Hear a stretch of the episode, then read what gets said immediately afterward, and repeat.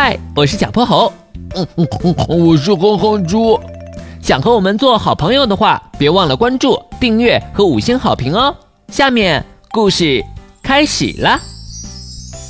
小泼猴妙趣百科电台，浮冰上的大雪堆。猪小妹的故事时间又到了，今天猪爸爸给她带来了一个企鹅的故事。爸爸，我知道企鹅，它们胖胖的，腿短短的，走起路来一摇一摆，特别可爱。没错，不过爸爸今天要讲的这种企鹅，不只是可爱这么简单哟。下面故事开始了。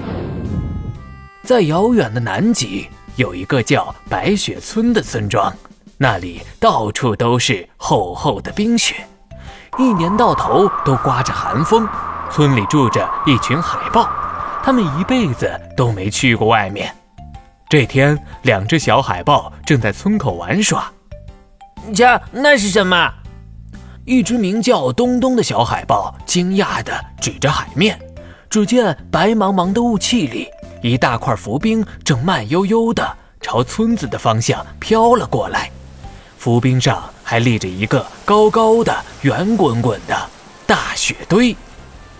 东东，别过去，万一是坏人怎么办？我不碰他，我就站边上看看。浮冰一搁浅在岸边，海豹东东就跳了上去。他绕着大雪堆左看右看，真是奇怪，我还从没见过这种形状的大雪堆呢。东东忍不住伸出手指戳了大雪堆一下，咔嚓，雪堆裂开了一条缝，哗啦啦。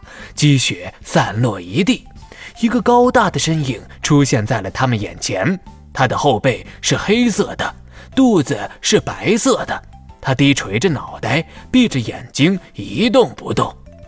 呃，怪物，东东快跑！小伙伴一下子就跑没影儿了。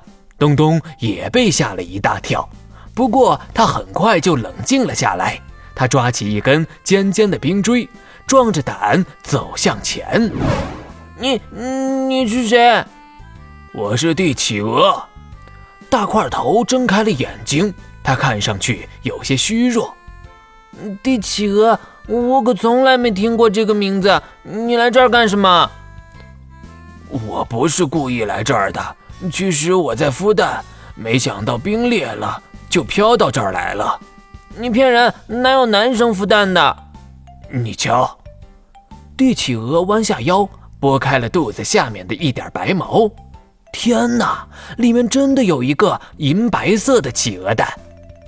其实我们帝企鹅都是由企鹅爸爸孵蛋的。企鹅妈妈生下蛋之后，就会出门找食物，从此孵蛋的任务就交给了我们。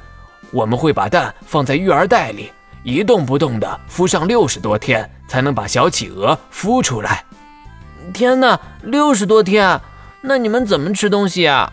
我们一般不吃东西，就靠身体里储存的脂肪度日。如果渴了的话，就吃一点积雪。其实我已经两个多月没吃东西了。东东惊讶的说不出话来。你等我一下。他飞奔回了村子。不一会儿，东东回来了。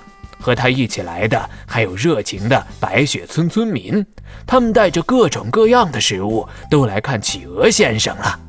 他们都想认识这位有责任心的好爸爸，而且他也是白雪村的第一位客人呢。故事结束了，猪爸爸放下绘本，一旁的猪小妹已经抓着他的衣角，甜甜的进入了梦乡。今天的故事讲完啦，记得关注、订阅、五星好评哦！